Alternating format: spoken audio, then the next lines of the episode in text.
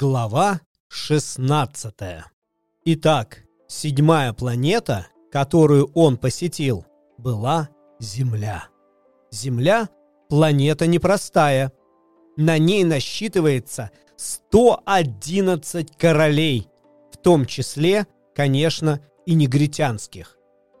7 тысяч географов, 900 тысяч дельцов, 7,5 миллионов пьяниц, 311 миллионов честолюбцев, итого около 2 миллиардов взрослых.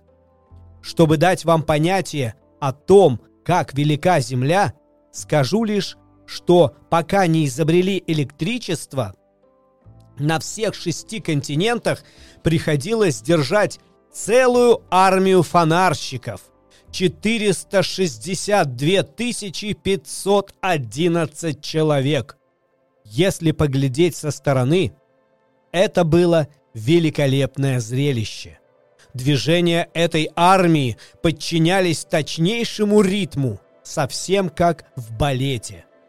Первыми выступали фонарщики Новой Зеландии и Австралии.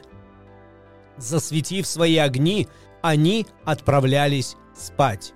За ними наступал черед фонарщиков Китая.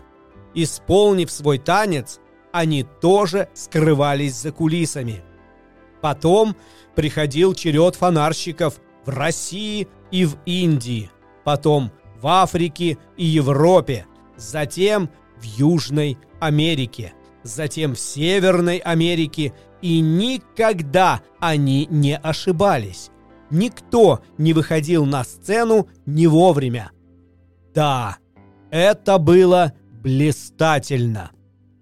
Только тому фонарщику, что должен был зажигать единственный фонарь на Северном полюсе, да еще его собрату на Южном полюсе, только этим двоим жилось легко и беззаботно.